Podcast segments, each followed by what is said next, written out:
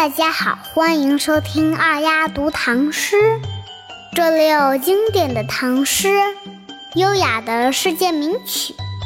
今天我们要读诵的唐诗是《小儿垂钓》，是唐代诗人胡令能所写的一首七言绝句。我们先来一起读一遍吧，《小儿垂钓》，作者胡令能。蓬头稚子学垂纶，侧坐莓苔草映身。路人借问遥招手，怕得鱼惊不应人。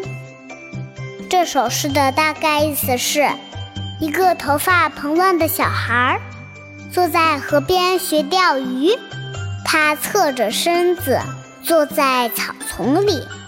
野草遮挡了他小小的身影。当他听到有过路的人问路，他赶紧朝他摆了摆小手，生怕惊动了水里的鱼，不敢回应过路的人。现在有一个关于钓鱼的问题。话说有一个人去钓鱼，回到家后，他的家人问他。今天钓了几条鱼？他说：“我钓了六条没有头的鱼，九条没有尾巴的鱼，八条只有一半身子的鱼。请问他到底钓了几条鱼呢？”答案我会在最后告诉大家。今天的乐曲是《玩具兵进行曲》。它是由德国作曲家莱昂耶塞尔创作于一九零一年前后，在当时它是流行最广的一首儿童歌曲。我的老天爷呀！拜指头叔叔竟然一百多年了！哈哈。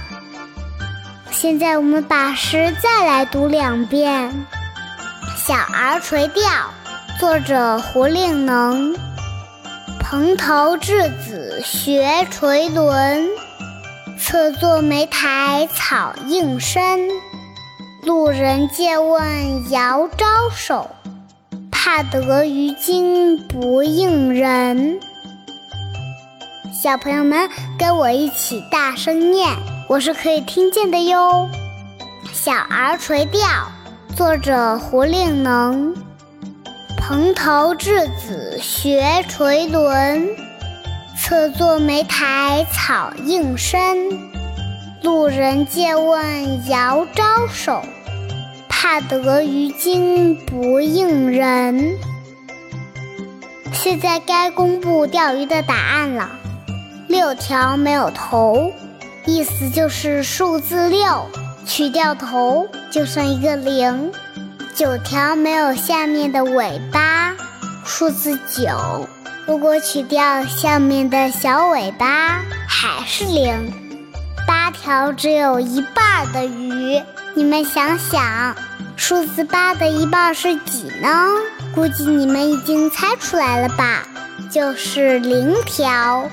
它一条都没有钓到，它浪费了它一天的时间。他的生命又少了一天。百川东到海，何时复西归？少壮不努力，老大徒伤悲。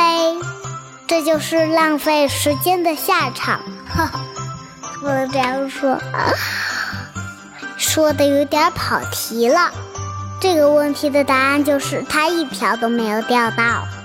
好了，今天就到这里。我是二丫。